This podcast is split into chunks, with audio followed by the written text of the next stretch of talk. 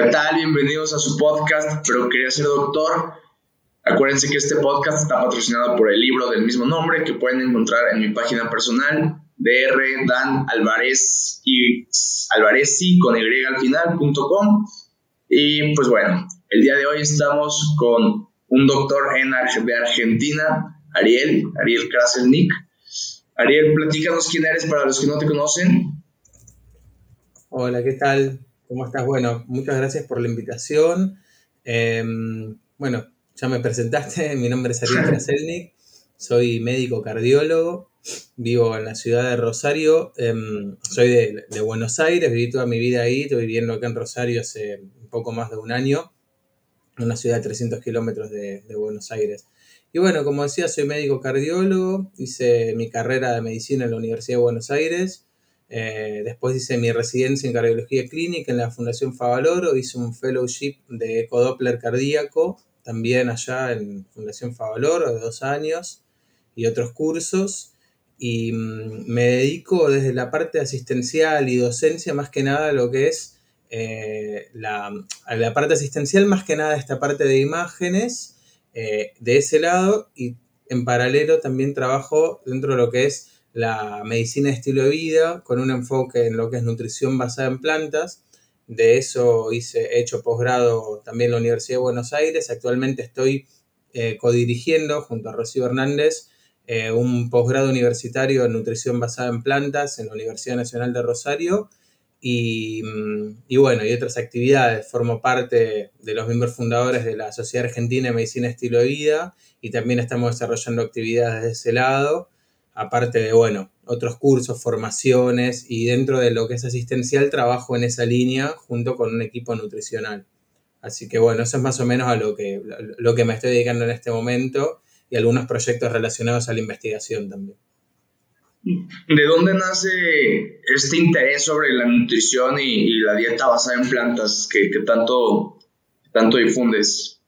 Mira, en, en el 2017, en febrero del 2017, yo decido adoptar eh, una alimentación vegana, decido adoptar el, veganismo como filosofía de vida, más allá de lo que es la dieta, por una cuestión ética, eh, sin ningún tipo de injerencia en lo que es la, salud ni en otra cosa. Es una decisión ética. A partir de esa decisión que yo tomo, con un conocimiento bastante eh, escaso, como suele pasar en nosotros los médicos en lo que es la, nutrición, comienzo em, a, investigar sobre el tema, ¿no? Lo bueno que te da dentro de todo la, carrera es cierta capacidad, depende cómo te la toma en realidad, pero te da cierta capacidad y, para tener una lectura crítica de artículos y hacer cierta búsqueda bibliográfica. Yo me puse a buscar cosas más que nada para ver si no iba a tener problemas con esa alimentación, ¿no? Si no iba a tener dificultades en mi salud. Em, y empiezo a leer sobre el tema y me empiezo a sorprender un poco del volumen de información que hay sobre em, alimentación vegetariana em, y vegana, eh, englobado dentro de lo que es alimentación basada en plantas, eh, en la salud humana. Y digo, bueno, acá hay una data bastante interesante, ¿no? Y me empecé a interesar mucho en esa temática, empecé a tomar formaciones también al respecto y, posteriormente yo a armar eh, clases, primero para mis compañeros de la residencia, después para un público más amplio a medida que yo avanzaba en mi formación y capacitación. Y, la verdad que así comienza eso, ¿no? Eh, como un interés personal, primero para no, no enfermarme, eh, y sorprendiéndome después de los beneficios que, puede haber para, la salud. Y de hecho hoy estamos en 2021 y el, paradigma son las alimentaciones basadas en plantas, ¿no? Sí. Llevando otro montón de, dietas y nombres como dieta mediterránea, DASH, dietas vegetarianas, pero eh, los patrones centrados en plantas hoy son el paradigma dominante en la salud cardiovascular y en la prevención de enfermedades crónicas en general. Fíjate que me llama la atención cómo, eh, o sea, cómo le das el enfoque, obviamente pues eres cardiólogo, pero el enfoque tanto a, a, por ejemplo, a enfermedades cardiovasculares, ¿no? O sea, que las dietas basadas en plantas pues de cierta manera pueden ayudar a, reducir este tipo de riesgos, ¿no? ¿Tú, ¿Tú, por qué escogiste cardiología o cómo, cómo fue que, que, decidiste ser cardiólogo? Desde la facultad me gustó mucho la, la fisiología y cuando cursé fisiología, que eh, la, la, materia concretamente fisiología, digamos, que es la materia anual del segundo año, eh, me gustó mucho la parte de cardio. Eh, hice la ayudantía que en, la Facultad de Medicina de la Universidad de Buenos Aires. Em, depende mucho de ayudantes em, ad honorem, digamos. Hay, hay, como es una universidad muy grande y hay muchos alumnos, todo lo que son mesas de trabajos prácticos, y especialmente en los primeros dos años de la carrera, que es donde hay más volumen de alumnos, hay, se, depende mucho de ayudantes, que son alumnos que ya terminaron la, materia, que fue dentro de todo bien, tenés que tener cierta, cierto, cierta nota, que ahora no recuerdo cuál era, pero te tiene que ir como por lo menos, no sé, 6, 7 en el final, algo así. Em, y después te puedes meter a la escuela de ayudantes, que dura seis meses o un año, y ahí aprendes un poquito más, aprendes algunas herramientas docentes y te pones a eh, poder dar, eh, en general, trabajos prácticos, cosas relacionadas a la carrera, a la materia, perdón. Yo hice la ayudantía de fisiología y durante unos tres años también me, eh, dentro de lo que es la fisiología, la parte cardiorrespiratoria concretamente. Y nada, siempre estuve en eso desde los primeros, desde los primeros inicios de la facultad. Así que para mí fue una, algo bastante natural, digamos, después continuar con la, con la cardiología, que es algo que me gusta mucho. O sea, te ha, gustado enseñar pues, prácticamente desde siempre. y siempre, mira, yo en la facultad hacía eh, eh, resúmenes, eh, que si vos los buscas, si vos me buscas a mí en Google, pones mi nombre en Google, probablemente te aparezca resúmenes de embriología, de bioquímica y de microbiología que yo escribí en el año, hablando año 2008, 2009, por ahí, y siguen dando vueltas en internet, que cada tanto alguien me escribe, porque la gente los sigue usando, o sea, que yo los escribía para estudiar en la computadora, pero los compartía después en foros. No sé si, si te acordás o si llegaste a conocer Mancia, que es un foro que usábamos antes de que hubiera redes sociales. Vos no sé cuántos años tenés. 27. Eh, ¿Cómo? 27. 27, bueno, yo tengo un poquito más. Y antes de que hubiera redes sociales o que estuvieran tan desarrolladas las redes sociales, usábamos un foro que también usaba bastante gente de Latinoamérica que se llamaba Mancia. Y ahí, eh, pero era más que nada de gente de Argentina, ¿no? Y ahí publicábamos eh, dudas, preguntas, alguien que, qué sé yo, iba a rendir eh, un examen y contaba que le habían tomado, viste, como que, eh, como que no, nos servía como para estar en, tema. Y también compartíamos resúmenes, material, algún videíto. YouTube estaba muy poco desarrollado en ese momento, entonces eh, te linkeaban a una página. era como una comunidad así. Yo no era tan activo, pero me acuerdo que subía muchos resúmenes que después se hicieron bastante populares y se compilaron y los, lo llegué a vender. Entonces, ese tema de la docencia y de tratar de, bajar información y resumirla y darla, siempre me gustó hacerlo, siempre me sirvió mucho ese trabajo interno a mí para internalizar contenidos y después eh, varias personas se, se, pudieron beneficiar capaz de esa síntesis de distintas fuentes.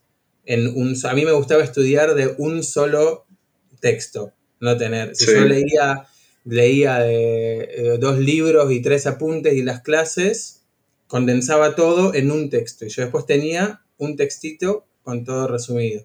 eso es lo, que a mí me gustaba. No, claro, eso sirve muchísimo. Tú, pues, como sea, enseñar, es yo creo que una de las mejores maneras de, de aprender, ¿no? A final de cuentas. Así es. Me, me llamó mucho la atención una publicación que tienes que que es, bueno, es, como un debate, ¿no? Bueno, yo, yo, yo lo sentí así, yo lo vi así, que dice que la, eh, las pandemias no existirían si no se comieran animales. Digo, ahora, ahorita estamos en una pandemia o venimos de una pandemia y, me llamó mucho la atención esto. ¿Cómo, cómo lo ves tú? Sí, no sé si no existirían si no comiéramos animales. yo también no sé si, no existirían, pero está buena la pregunta. No, sé si no existirían las pandemias si no comiéramos animales, pero sí, eh, lo que sí sabemos eh, hoy, y que no, es un análisis mío, sino que es un análisis de los organismos que se dedican al monitoreo de estas cosas, como la, Organización Mundial de la Salud, la, UNEP, eh, organismos de infectología, eh, nos dicen que la, mayor parte de las enfermedades emergentes hoy son zoonóticas y si uno analiza en el tiempo, sacando esta pandemia, porque tiene un origen que todavía no sabemos bien de dónde fue, o sea, hay una teoría que eh, puede ser zoonótica, hay otra teoría que puede ser algo más relacionado a un laboratorio, viste que no se tiene muy claro, yo no lo tengo muy claro, así que no voy a hacer una, afirmación tajante de esta pandemia concreta. Sí, claro. Pero sí podemos afirmar, eh, que eso sí está muy documentado, que todas las pandemias grandes que han afectado a la humanidad en los últimos años son relacionadas a, la, relación, vale la redundancia, que tenemos con otras especies de animales. En cuanto a, al tráfico de animales salvajes, ¿sí? en cuanto al consumo de animales eh, a escala masiva en granja factoría y em, a, otras cuestiones relacionadas a, los animales como eh, exploraciones, invasiones, eh, de espacios que no deberían entrar las personas, como la deforestación, que de golpe nos expone a especies que ni siquiera conocemos, eh, o la caza de animales, o todo eso está documentado y sabemos que es la, una de las principales causas de que, de que enfermedades inicialmente eh, presentes en ciertas especies de animales salten a las personas. El caso concreto de, la, de comer animales es lo más evidente y lo más eh, fácil de, comprender, porque las últimas eh, pandemias que tuvimos eh, de influenza fueron pandemias que se originaron a través de saltos tanto de aves como de cerdos. Nosotros sabemos que los virus influenza saltan entre cerdos, entre aves y entre personas, hacen siempre ese ciclo, ese triángulo, en las distintas especies animales hacen sus mutaciones, sus, shift, sus drift eh, génicos y, sabemos que siempre eh, que haya contacto entre esas tres especies va a haber saltos, porque los virus influenza se pueden transmitir algunos, son menos transmisibles, otros menos transmisibles, pero eventualmente siempre va a terminar habiendo un virus que pueda pasar al humano. Es lo que pasó en el 2009, es lo que pasó con el SARS-1, es lo que pasó en la gripe española, la del 1918, y lo pasó en, otras varias, el MERS, es de camellos, o sea, un montón de, virus, eh, tanto influenza como coronavirus, y la realidad es que en tanto sigamos insistiendo en confinar cientos de miles de animales en condiciones tremendas de salud e interactuar con esos animales, aunque uno ve las instalaciones y la gente está como vestida para salir al espacio, con escafandras, con todo, eventualmente si vos necesitas de tanto, tanto control en algún momento, a una escala tan masiva, siempre hay un contacto. Y también genera un problema tremendo en cuanto a los derechos humanos. Hay algunas eh, em, granjas masivas de cerdos en, en Asia que hacen que los trabajadores prácticamente viven ahí o se queden tres semanas seguidas ahí eh, para que no tengan contacto con el exterior. Incluso involucran eh, violaciones a derechos humanos básicos. Eso está documentado en un grupo que se llama Grain, que hace informes independientes eh, que son muy buenos y yo te recomiendo que, leerlos si, si estás interesado en la temática porque va mucho más allá de, las pandemias en concreto, sino también de todos los impactos que tiene este tipo de industrias em, a nivel global, ¿no? Eh, a nivel ambiental, a nivel económico, a nivel humanitario, eh, ni hablar para los animales que están confinados, que son negados de sus derechos más básicos, como eh, caminar, correr, darse vuelta, socializar. O sea, eso es como una discusión capaz para otro, otro entorno, sí, pero, No, no deberíamos ignorarla porque nosotros financiamos eso con nuestras decisiones en general. Por lo menos los que podemos elegir qué comer, ¿no? Sí, eh, digo, sí, sí, es, sí es difícil porque, pues desde siempre, ah, bueno, yo creo que la mayoría de las personas están habituadas a comer animales, ¿no? Digo, yo como animales. Este, sería un hipócrita si te dijera que no. este, pero, digo, no, digo, a, lo que yo he leído, el, el proceso de evolución, o sea, en nuestro cerebro se desarrolló una de las razones fue pues, por, por, la introducción del fuego, de cocinar los alimentos, de cocinar las verduras y, y bueno, y los tubérculos y todo. Y otra fue por la introducción de las carnes, ¿no? También, y, de cocinarlas, porque pues pasábamos menos tiempo eh, digiriéndolas y nos podíamos dedicar más a, hacer otras cosas. Este, no, sé cómo nos afecte, eh, no, sé si tú sabes cómo nos podría afectar ahora que ya estamos más desarrollados, de, de regresar a una, a una dieta pues, basada en plantas, ¿no? Pero sí sabemos que puede pasar porque tenemos muchas, mucha experiencia ya en eso. Hay cientos de millones de personas en el mundo que consumen prácticamente cero. Ah, no, sí, sí, pero en, un, en, un, plazo, o sea, de, de, varios cientos de años o miles de años, por ejemplo. O sea, no, no, no tengo idea qué podría pasar. Eh, yo tampoco. Pero en definitiva, me parece que justificar el consumo de cualquier cosa porque las personas hace cientos de miles de años, de millones de años evolucionaron de esa manera, no tiene sentido. Si hoy sabemos que, por lo menos puntualmente, lo que es la carne no es un alimento que sea necesario para nada, porque tenemos evidencia concreta de decenas de estudios epidemiológicos, es un alimento opcional y que en general cuando es reemplazado por fuentes vegetales de los mismos nutrientes, proteínas, grasas, eh, los resultados a largo plazo son mejores, no son peores. La gente vive vidas más saludables y con menos carga de enfermedades crónicas. Así que yo creo que esa pregunta hoy en 2021, con estudios que tenemos datos desde la década del 40, 50, 60 más, seguimientos prospectivos de más de 30 años, me parece que, lo que sí deberíamos promover para la mayoría de las personas es una alimentación que por lo menos limite los alimentos de origen animal. Después, si uno quiere eliminar al 100% los alimentos de origen animal del plato, yo creo que eso pasa por una decisión más bien ética, ¿no? Pero sí lo que tenemos que saber es que es posible.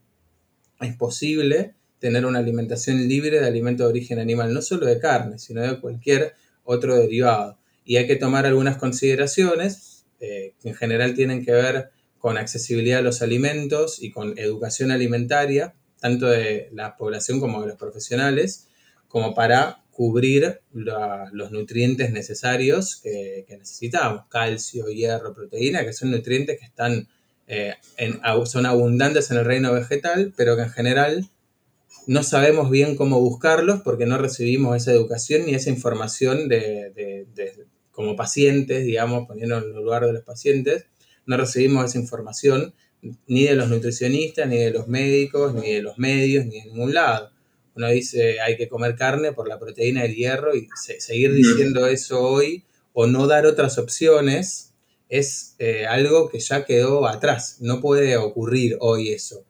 Sí es una, una opción, uno puede, es libre de elegir lo que quiera, pero sí tenemos que saber que eh, la, elección de no incluir animales en el plato, eh, hoy no te diría que por lo menos para la, mayoría de las personas, después casos individuales puede haber siempre, obviamente, pero para la mayoría de las personas y como mensaje global, no solo no debería estar eh, criticada, sino que debería favorecerse. Como bueno, basa tu alimentación en alimentos de origen vegetal. Después lo que uno haga para la salud, en cantidades pequeñas u ocasionales, te diría que no tienen impacto eso en general. ¿Sí? Por eso hablamos de patrones basados en plantas cuando hablamos de salud concretamente. No hablamos de dietas, eso es algo que también que fue evolucionando la discusión. No hablamos ya capaz de dietas vegetarianas o de dietas veganas, sino que hablamos de dietas basadas en plantas. Porque las dietas vegetarianas, veganas, eh, definen por exclusión. ¿no? Nos están definiendo qué es lo que no comemos. Yo como vegano no como nada de origen animal, por ejemplo. Pero yo puedo tener una dieta de muy mala calidad. Puedo comer puro papa frita y Coca-Cola, qué sé yo. O sea, puedo tener una dieta de mala calidad y no comer animales. O puedo tener una dieta de excelente calidad. O puedo ser tener una dieta omnívora y tener una dieta muy mala, tener una dieta de excelente calidad también. Porque puedo elegir comer animales, pero basar una, mi alimentación basada en plantas, comer cantidades limitadas de alimentos de origen animal y que sean de buena calidad. Y también tener una salud bárbara. Digamos, eh, por eso hablamos de alimentación basada en plantas en general cuando hablamos de salud. Esa es la, cuestión y lo que hoy sabemos. ¿sí? Más allá de todas las elucubraciones que podamos hacer evolutivas o eh, hablar de rutas bioquímicas o lo que sea, o escuchar anécdotas o ver redes sociales, la realidad es que hoy el cúmulo de evidencia nos dice, nos, nos habla de dietas basadas en plantas. Y de hecho eso es lo que reflejan las guías de práctica clínica de las sociedades científicas, de cáncer, de nefrología, de cardiología, de diabetes. Uno entra a esas páginas y nos dicen eso. Si vos querés resumir el mensaje, es comer muchos alimentos de origen vegetal. Y después, hacer lo que quieras, pero basa tu alimentación en plantas. Esa sería la clave y creo que es el mensaje que tenemos que transmitir desde la salud pública y como profesionales. Porque es un mensaje sencillo, y es un mensaje que es eh, muy práctico y el siguiente paso es llevarlo a las políticas, dar accesibilidad a esos alimentos. Sí, eso es yo creo que lo más difícil, ¿no? Final de cuentas. Acá en Argentina seguro. sí, ahí tienen todas las cabezas del resto del mundo. Ahorita que, que hay, pues, como dijiste, como que tendencia de, de ciertas dietas, ¿no?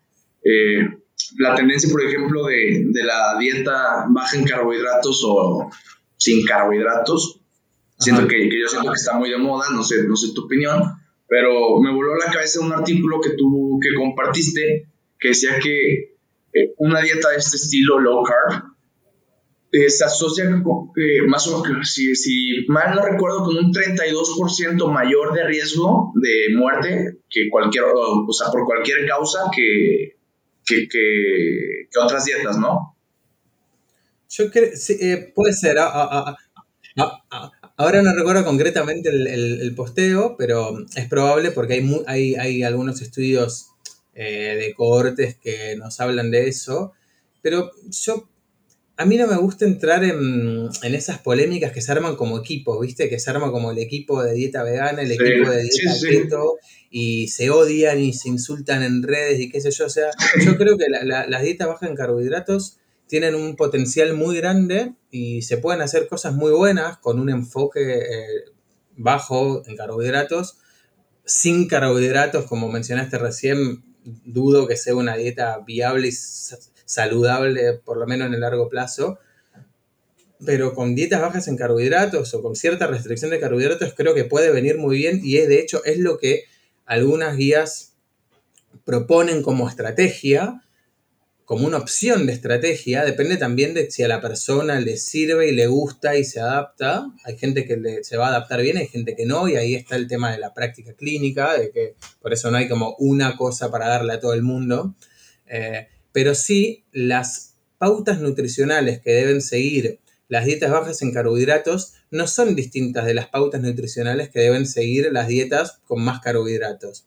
Porque una dieta baja en carbohidratos, rica en proteínas de origen animal, rica en, grasas de origen animal, que son principalmente saturadas de cadena larga como ácido palmítico, eh, son eh, bajas en fibra, digamos, son eh, dietas que se asocian a problemas de salud en el largo plazo y en el corto plazo que empeoran biomarcadores eh, que usamos como surrogantes de enfermedad, como por ejemplo lipoproteínas heterogénicas. Entonces, ¿qué es, qué, ¿cuál es el mensaje? A mí, y de hecho es, lo que hoy nos dice la evidencia, tengo que comer una dieta baja en carbohidratos. La realidad es que no es muy importante eso. No es muy importante mm. el porcentaje de carbohidratos que vos comas. En la individualidad, puede ser que a vos te guste comer menos carbohidratos o que te sientas mejor o que te, ayude para mejorar alguna variable, al descenso de peso, de grasa corporal o lo que sea, y te venga bárbaro. Y es una estrategia que es válida, de 10. aguante las dietas bajas en carbo en ese sentido, si te, cierran, te sirven y tenés adherencia.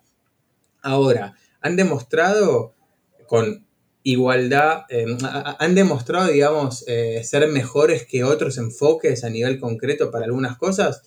La verdad que no. Para algunas cosas van mejor, van bien, por ejemplo, para control glucémico, porque es obvio que si comes menos carbohidratos vas a hacer vas a eh, generar, en general, si tenés, em, si comes menos carbohidratos, vas a hacer menos picos glucémicos, ¿sí? Eh, si comes menos carbohidratos, probablemente, eventualmente lo que termine pasando es que comas menos energía, entonces que bajes de peso. Si haces una dieta cetogénica, las primeras días o semanas vas a deplesionar todos tus depósitos de glucógeno, entonces vas a perder peso, que va a ser más que nada agua, por lo menos en las primeras, en los primeros días o semanas. Y Está perfecto. Ahora, las dietas que deberíamos promover tienen siempre las mismas características más allá del, perfil de macronutrientes, que son dietas ricas en fibra, ricas en grasas poli y monoinsaturadas por sobre grasas saturadas, ricas en proteína de origen vegetal, abundantes en frutas, vegetales, eh, si querés vegetales no almidonados, todo bien, eh, frutos secos, eh, semillas, granos integrales, según vas a sumarlos más o menos según qué porcentaje quieras llegar, pero son ricas en plantas. Y al final termina siendo siempre eso. Y en los estudios controlados, en los que se evalúan dietas bajas en carbohidratos, que siguen estas pautas, les va súper bien. Pero cuando no siguen estas pautas, no les va súper bien. Porque empeoran otras variables. Y los estudios que no muestran eso, en general son estudios que no están aleatorizados o son eh, reportes de casos eh, o son seguimientos breves y no demuestran mejoría sobre otras estrategias. ¿sí? Cuando se aleatorizan y se dividen los grupos como corresponde para sacar conclusiones y para inferir causalidad. Ah, ahorita que, que hablamos como de la información de la salud, a, mí me causa un conflicto este, toda la información que, más que nada, eh, pues de la industria, ¿no? De, de, los alimentos, toda la información que está eh, con, más que nada la leche, la leche y que si no tomas leche, este, el calcio, no, no, de dónde vas a obtener el calcio, ¿no? Y todo, todo esto que, es, que son como mitos urbanos, este, pero, pero que realmente pues no, somos de, las únicas especies que toma leche después de, de la lactancia, o si no, es, si no es que la única. Y, y pues es una industria enorme, ¿no? Entonces la, gente no sabe la que nos vienen vendiendo una idea de que realmente la leche es buena cuando realmente no es tan buena tomarla, o sea, la leche de vaca más que nada, y, y que está más que nada suplementada pues por, por calcio para que, que lo absorbamos nosotros, porque el calcio de la leche pues hasta donde yo tengo entendido y he estudiado, pues no es hidrosoluble, ¿no? Entonces no lo, no lo, no lo, no lo aprovechamos. No sé cuál sea tu opinión. Mm, medio raro eso. Pues, eh, hidrosoluble es porque si no te haría precipitado. O sea que, o sea, digamos, el, el, la, solución de, tiene calcio y está ahí disuelto en, en, el lácteo. Y el lácteo es una buena fuente de calcio, claro que sí. Y es una muy buena fuente de calcio que se absorbe. Pero no es la única. y, el, tema con, los lácteos, y puntualmente hablando del calcio, ¿no? No tiene tanto que ver con si la leche es una buena fuente de calcio, porque nadie duda hoy que es una buena fuente de calcio. El tema es si es la única que tenemos que promover, y el tema es si, si funciona para lo que le estamos tomando, porque vos para qué querés calcio? ¿Cuál es el mensaje? ¿Para qué querés comer calcio? No, o sea, ya ves que los mensajes, digo, seguramente en Argentina son iguales, ¿no? Eh, de que, bueno, acá en México son, si no, la leche te sirve para crecer, ¿no? Para los huesos, para... Claro, para los huesos. A eso digo lo, que decía. ¿Vos para qué querés comer calcio? En general, ¿cuál es el mensaje? Para los huesos. Si no comes eh, suficientes lácteos, no vas a llegar a las recomendaciones de calcio y vas a tener huesos más débiles y probablemente más fracturas.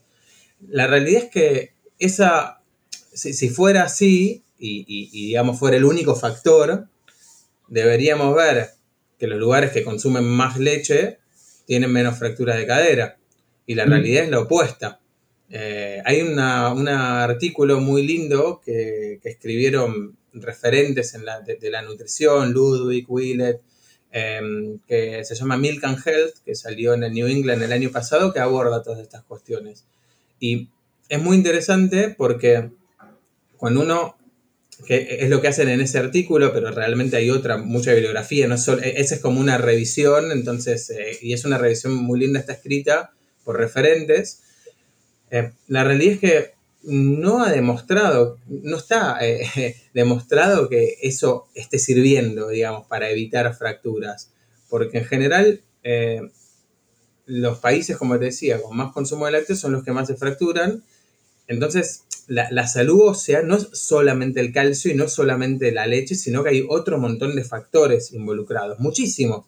Desde lo que es la vitamina D, lo que es el potasio, lo que es el magnesio, la vitamina B12, el, ejercicio eh, de fuerza, em, la exposición solar, el estrés, la melatonina. Hay 500.000 cosas involucradas en la salud ósea, porque si no, le daríamos suplemento de calcio a todo el mundo y se acabarían las fracturas. Y no funciona así. Em, hay un montón de cosas involucradas. La realidad es que los lácteos hoy no han demostrado reducir las fracturas. Si el consumo de calcio se asocia un poco a lo que es una mejoría en la densidad mineral ósea, con significancia estadística, pero marginal desde el punto de vista clínico, o sea, son mejorías muy pequeñas, que dudosamente se traduzcan en un beneficio clínico, y en la reducción de fractura está bastante, mm, bastante verde la, evidencia, eh, por lo menos hasta donde yo tengo leído. Y em, por otra parte, sacando si la leche funciona o no para eso, la realidad es que em, si tomamos leche para obtener calcio, el calcio hoy lo podemos elegir obtener de un montón de otros lugares, especialmente teniendo en cuenta que hay fuentes de calcio que además, eh, al ser de origen vegetal y como todo lo que venimos hablando, todo tiene que ver con una cuestión de sustitución. ¿Qué, sacamos y qué ponemos del plato? Yo lo, que creo que está muy poco eh, instaurado y muy poco estimulado desde las instituciones de salud es decir, bueno, vos querés tomar leche, ok, es una opción la leche, está de 10, pero fíjate porque capaz haya otros alimentos que también te aporten calcio que vos puedes elegir que sean la totalidad o al menos gran parte de tus fuentes de calcio, eh, y que son alimentos que cuando reemplazan a la leche en estudios prospectivos epidemiológicos se asocian a una menor mortalidad, como son las proteínas de origen vegetal. Entonces, eh, si vamos al, mensaje, termina todo siempre volviendo lo mismo. ¿Qué está reemplazando a qué? ¿Sí? Eh, y si nos metemos en cuestiones relacionadas a sustentabilidad, y a bienestar animal, no quedan demasiadas dudas de lo que tendríamos que hacer. Vos mismo lo dijiste. Es medio raro una persona adulta estar tomando leche de otra especie, que uno puede elegir hacerlo. De hecho, este, está pasando. Pero el relato de que es necesario es una estrategia de marketing fabulosa. Porque ha tenido un impacto tan grande que tenemos miedo de no tomar leche, tenemos miedo de no tomar ese, de no comer ese alimento. Es impresionante. Y eso sí es una estrategia de marketing fantástica, que no fue siempre así. Y vos tenés países con cero cultura de lácteos, como los países asiáticos, Japón, ahora capaz ya se, se, homogeneizó un poco la dieta en el mundo, eh, pero durante milenios y siglos en lo que es Oriente, China, Japón, el consumo de lácteos es bajísimo y, han obtenido su calcio de otras fuentes, más que nada de productos de base de soja, y no han tenido ningún problema de fracturas mayor que en otros países con mucho más consumo de lácteos.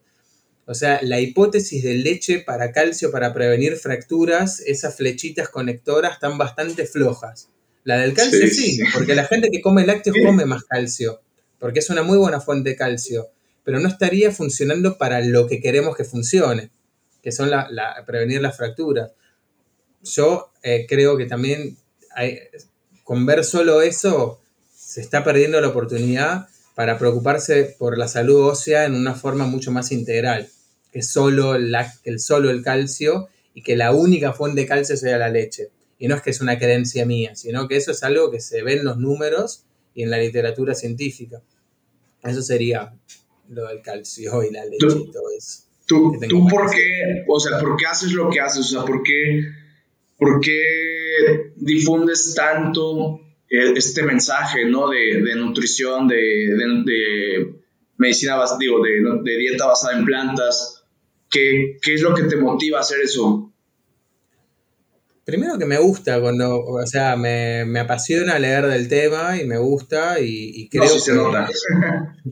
Y, creo que hay en, en, ese campo de lo que es em, la, la, divulgación de nutrición, falta mucho criterio y mucho rigor y, y, como que es el campo donde más personas opinan capaz sin saber, ¿no? Porque como todos comen y, todos opinan. Em, yo le tengo mucho respeto a lo que es de los procesos científicos y la metodología. Trato de, informarme y de aprender a leer y de leer bien algo antes de opinar. Y, le tengo mucho respeto al trabajo de las personas que se dedican a la nutrición, pues yo soy cardiólogo, si bien eh, mi área de especialidad también es el metabolismo y la nutrición, eh, las personas que, que, se dedican, por ejemplo, a hacer planes, que pueden ser los licenciados en nutrición, o no sé si allá le dicen nutriólogos o nutricionistas, eh, me parece que también es una tarea que es importantísima, en la cual tenemos que trabajar en conjunto, en equipo, por eso yo desde el día uno he trabajado en equipo, eh, porque es muy importante tomarse las cosas en serio, porque la alimentación hoy es el principal factor de riesgo modificable sobre el que podemos intervenir para bajar la enorme carga de enfermedades crónicas no transmisibles que están detonando el sistema de salud. Diabetes, obesidad, cardiopatías, eh, enfermedad renal crónica, eh, enfermedad eh, cerebrovascular. Todo eso es en gran medida prevenible con intervenciones nutricionales sencillas, efectivas, pero que por varios motivos no se están llevando adelante. Motivos que es lo que hablábamos antes, de accesibilidad. Perdón por los ruidos ahí, justo. Ah, eh, motivos de accesibilidad, motivos de educación. Desde nuestro rol, desde mi rol, lo que yo puedo hacer, sin estar metido en ninguna institución de, desarrollo de políticas, todo, por lo menos por ahora no, no me estoy dedicando a eso, pero sí lo que tratamos de hacer yo y varios colegas que estamos en, el, mismo, en el mismo tema es tratar de bajar el mensaje a la población, por un lado, de que con sencillas medidas que no, tienen directamente que ver eh, con ni hacerse vegetariano, ni hacerse vegano, ni cuestiones relacionadas a la ética, que son importantísimas, pero que a mi criterio hay que separarlas del mensaje eh, con sencillas pautas alimentarias eh, se pueden mejorar un montón de los problemas que nos quitan años de vida saludable. Y por otro lado, formar a los profesionales y capacitarlos eh, en cursos que, hacemos, en, estas instancias de posgrado. He tenido la suerte de hablar en los cursos de formación de cardiólogos, en congresos de cardiología, em, digamos, y e, esas oportunidades em, de escribir documentos, entonces esas oportunidades son muy, muy valiosas porque la cantidad de tiempo que en la carrera le dedicamos a hablar de estas cosas es muy pequeña en comparación al tiempo que le dedicamos a eh, los enfoques farmacológicos o los enfoques eh, quirúrgicos. Es muy, muy poco. Lo englobamos en ese eufemismo. En ese eufemismo que son las medidas higiénico-dietéticas que quedan como en nuestro imaginario como esas cosas que probamos durante un tiempo que nunca funcionan, pero que tenemos que hacerlas antes de dar lo que sí sirve, que son los fármacos. y, la realidad es que tampoco sirven, porque la adherencia es bajísima, la gente no toma mm. las pastillas, eso lo tenemos estudiado, es bajísima. La adherencia a seis meses a una estatina es, menos del 40%, eh, a seis meses.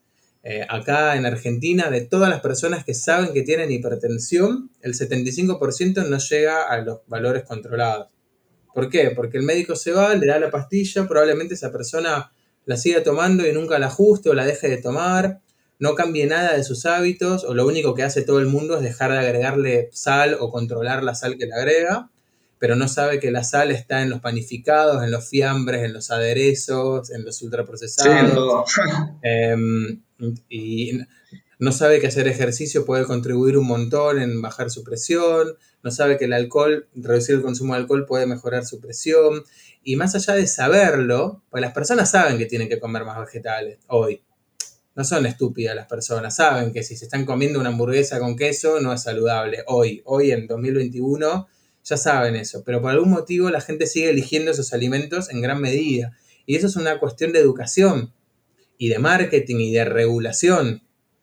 Porque si yo veo en un día normal, veo 50 anuncios de comida chatarra y ninguno de alimentación saludable, encima esa comida es barata y me la trae un, delivery a mi casa, yo voy a elegir eso, porque es lo que tengo más fácil y encima es rico, pues eh, súper estimulante voy a elegir eso. ¿Por qué habría elegido otra cosa? Está todo armado para que las personas tomen esas decisiones. Entonces, no solo lo individual, a, eso va el mensaje, no solo lo individual lo que debemos abordar, también formar profesionales y que cada vez este mensaje sirva, va a terminar llegando a instancias de decisión. Acá en Argentina hace poco se aprobó la ley de etiquetado frontal, que allá en México también está vigente, tengo entendido.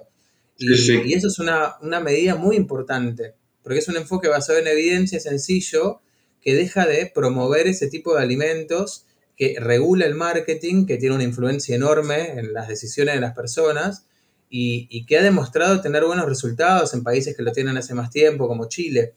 Eh, y ese es también eh, el lado macro más grande y el lado más micro es en el consultorio, con cada paciente y la formación médica y así, la idea es como ir mejorando un poquito los hábitos de la población para no, no tener esta carga violenta de enfermedades crónicas que no deberían existir, porque en otros medios no, existen. Esto es de los últimos 20, 30, 40 años.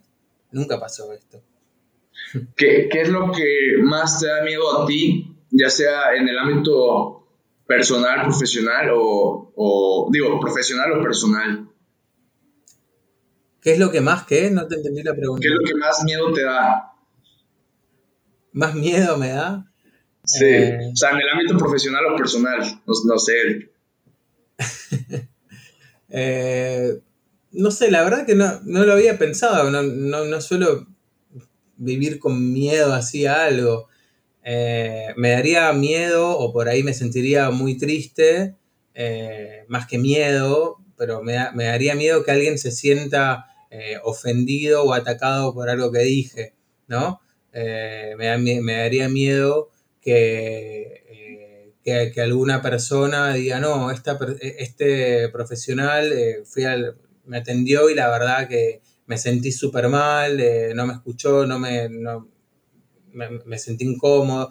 La verdad que eso, que por suerte hasta ahora no, me ha pasado, pero bueno, nos puede llegar a pasar a todos. Sí, no, no, necesitamos, sí. Pero, y, por ahí, eh, no, sé si miedo es la palabra, pero me, haría cuestionarme un montón de cosas eh, eso. Y por ahí eso es algo que no me gustaría para nada que, me ocurra. Por, suerte hasta ahora que yo me haya enterado, capaz pasó y nunca me enteré, pero siempre trato de, ser...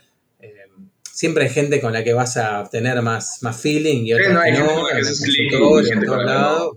La, la, los procesos de transferencia son así, uno va a tener más onda con otro, menos con, con otro, pero siempre tiene que haber respeto y, siempre tiene que haber una relación, un vínculo cordial, aunque esa persona después diga, che, la verdad que no me gustó este médico, no voy a volver, que está en su derecho, pero no sentirse agredido o ofendido o triste o por eso. ¿Alguna anécdota que tengas en tu paso por la medicina que, que te haya marcado?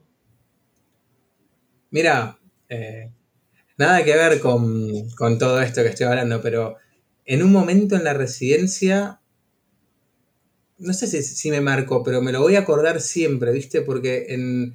seguramente sí te marcó entonces. nosotros, acá tenemos un, término que es eh, caño, ¿viste? Que es como una persona que, siempre le pasan cosas malas, ¿viste? Sí. Eh, ponerle que yo era mi año de residencia era el más caño. ¿Por qué? Porque siempre me, pasaban cosas, siempre me llegaban pacientes detonados o pasaban cosas medio insólitas o muy graves.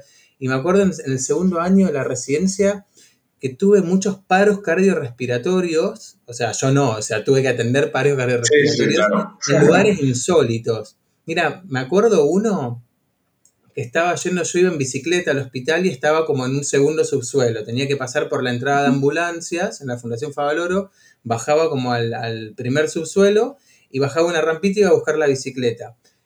Y ahí me acuerdo que bajé a buscar la bicicleta, yo estaba post guardia, eran como las 6 de la tarde, estaba que no daba más, ¿viste? Me quería ir a mi casa y, entro y, veo un taxi, ¿viste? Y veo una persona que está haciendo señas como desesperada en el taxi, un taxi en el estacionamiento de, interno, ¿no? Como dentro de la ambulancia. Y una señora le digo, ¿qué pasa, señora? Estaba ahí, estaba el marido que estaba inconsciente, estaba muerto, estaba en paro, ¿no? Y nos pusimos a reanimarlo a la persona, lamentablemente falleció, ya estaba en paro hacía un montón de tiempo, pero me acuerdo de estar eh, reanimando en el, estacionamiento con gente de la guardia, un montón de tiempo, eh, la gente nada, intubando en el, en el estacionamiento, poniendo una vida, todo un lío. Y ese año me pasaron varias secuencias así. Tuve un paro en la sala de rayos, tuve un paro en el baño de un paciente. y me acuerdo que era como, uy, está de guardia Ariel, algo malo va a pasar. Eh, no, sé si son anécdotas como divertidas, porque la verdad es bastante trágica la secuencia, eh, pero me acuerdo que me quedó muy marcado y la verdad que a partir de eso también, eh, dentro de lo que es el ámbito hospitalario, me quedó muy marcado después de tener un paro en la sala de rayos, eh, que por suerte yo ha, habido con una enfermera, porque un paciente que estaba con una bomba de infusión continua en mi riñón, era un paciente que estaba en lista de espera para trasplante, eh, para el trasplante cardíaco, y me acuerdo que hizo un paro cuando se paró a la sala para hacerse la placa, hizo un paro y, y, por suerte yo fui con una enfermera y fui con un monitor, como de respetar mucho los traslados, ¿viste? Porque en los traslados también he tenido taquicardia ventricular en un ascensor, ¿viste? Cosas así.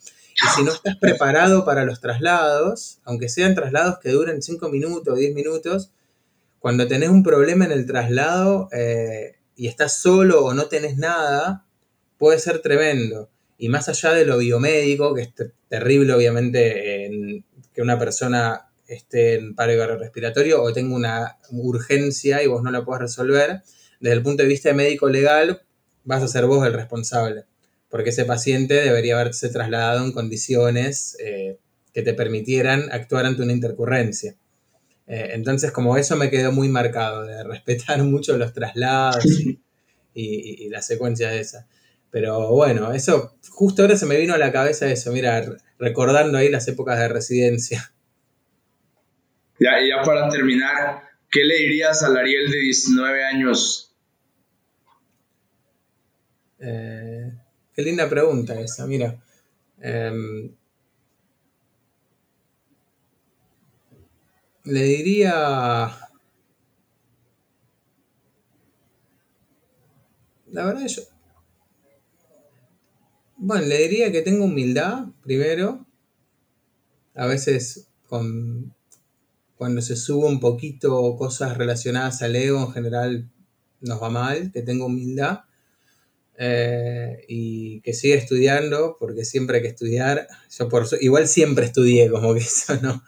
Eh, nunca me lo cuestioné, siempre fui bastante bicho de estudio en ese sentido.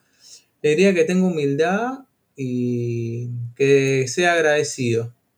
Yo creo que esas dos cosas, que, tenga gratitud y que tenga humildad. Eh, gratitud con las personas que, que lo van a ayudar y que lo van a seguir ayudando y humildad también porque la realidad es que siempre nos falta muchísimo, muchísimo para saber y muchísimo para conocer.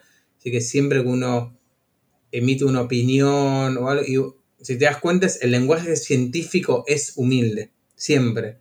No, es el lenguaje de redes sociales. El lenguaje científico es, esto podría ser así, pero eh, debemos seguir generando conocimiento, ¿viste? Siempre son así las conclusiones, así. Y en general creo que es la forma más científica y más ética de, manejarse. Porque si algo nos enseña la ciencia, el método científico, es que algo para hacer ciencia tiene que ser falible. Si no, no es ciencia. Eso es lo que uno aprende en, el, en el ciclo básico común en pensamiento científico. Algo científico tiene que ser falseable. Si no, no es científico. Si no es religión o, dogma o lo que sea. Y como es falseable, en algún momento te lo pueden falsear y te tenés que... Te lo pueden tomar, sí. Te lo pueden tomar. Entonces, lo que hoy parece una... Y la medicina nos da incontables ejemplos de datos que fue así. Desde que estábamos...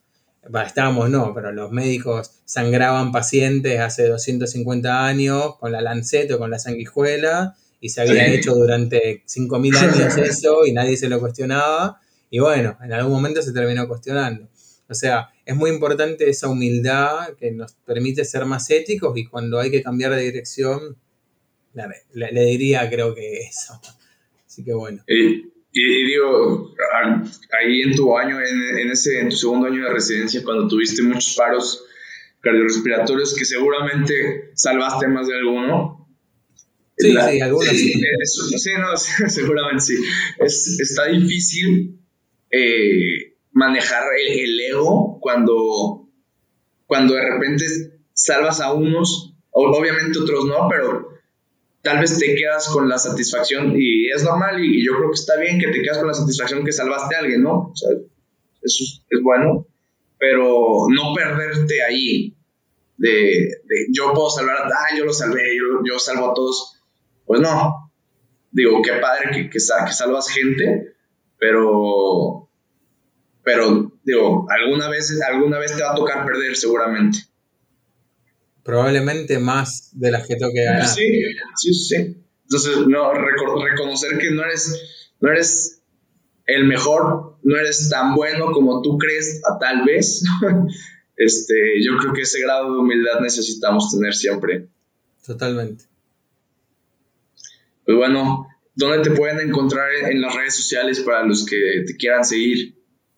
Eh, bueno, la red que más uso es Instagram, em, que es eh, mi apellido se escribe con K y con S. Si buscan eso, creo que ya les va a salir, porque no hay mucha gente que se llama. Mi apellido es Kraselnik, pero desde el secundario me dicen Krasel, o sea, le sacan la última parte. Y, y el Instagram es krasel.cardiointegral.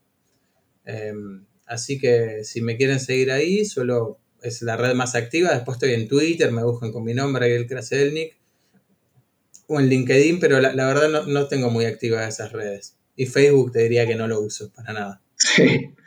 Pues bueno, muchas gracias por tu participación. Esperamos te haya gustado la plática y a los que nos escuchan también esperamos les haya gustado la plática pónganle like y suscribir a, si les gustó y, y los esperamos en otro episodio próximamente.